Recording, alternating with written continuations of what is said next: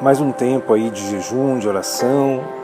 Você que deu aqui seu nome, colocou seu motivo, eu queria que você refletisse uns minutinhos sobre esse texto que eu vou deixar aqui para você, que está lá em Neemias, capítulo 1, versículos 11, né? É, que são os últimos versículos aqui do livro de Neemias. Diz o seguinte, lá no versículo 11: Ah, Senhor, estejam, pois, atentos os teus ouvidos à oração do teu servo e a dos teus servos que se agradam de temer o teu nome.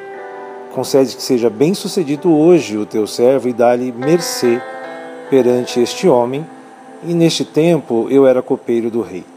Nós sabemos que o contexto da história de Neemias, desse texto que eu li aqui, meus irmãos, era um contexto de que Jerusalém havia sido destruída. E quando Neemias soube disso, ele começou a orar, buscou a Deus, para que algo acontecesse, porque reconstruir Jerusalém, seus muros e mudar a sorte daquelas pessoas era algo muito difícil para Neemias.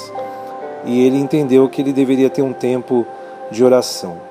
E quando ele pôde ter uma oportunidade, ele fez alguns pedidos para Deus. Primeiro, que os, os ouvidos de Deus estivessem atentos à oração que nós estamos fazendo. Então, esse tempo que a gente está se consagrando, buscando a Deus em oração, a gente deve ter o mesmo pedido: Senhor, esteja atento ao com os teus ouvidos atentos à nossa necessidade. As minhas, as tuas, eu não sei quais são. Naquela época a necessidade era uma cidade que precisaria ser reconstruída. Não é muito diferente, nós precisamos reconstruir muitas vezes né, a nossa vida. A gente precisa realmente de ajuda do Senhor, porque às vezes parece algo grande demais para nós resolvermos. Se for esse o seu caso, peça para que Deus esteja atento à sua oração. E o que é importante é que Deus ele atende e está atento às orações de quem teme ao Senhor. Que a gente possa ter esse respeito, essa certeza de que em Deus nós estamos sendo realmente é, cuidados e que Ele é maior que nós. Temer a Deus é entender que existe algo maior do que eu e você.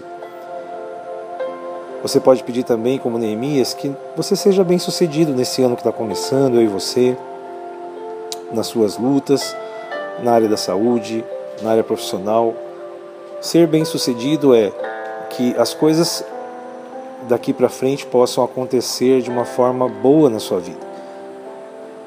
E ele fala: me dá mercê perante, no caso de Neemias, mercê perante o rei.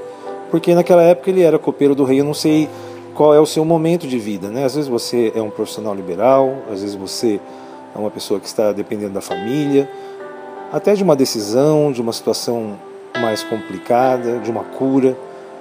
O que Neemias pediu era: me dá, Senhor Deus, é, graça, mercê quer dizer misericórdia, que eu possa conseguir misericórdia diante daquele homem. E nós podemos entender que nós precisamos da mercê de Deus sobre as nossas vidas, seja para qual for a sua necessidade.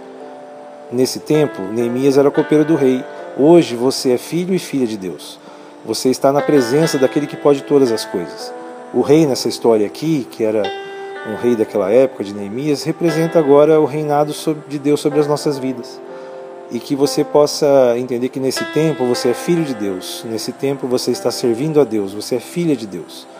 E que você possa alcançar misericórdia do Senhor na sua necessidade, seja qual for ela, seja é, através de uma situação que você precisa na sua saúde, ou muitas pessoas estão aqui orando por pessoas que estão doentes, doentes, né, precisando de cura.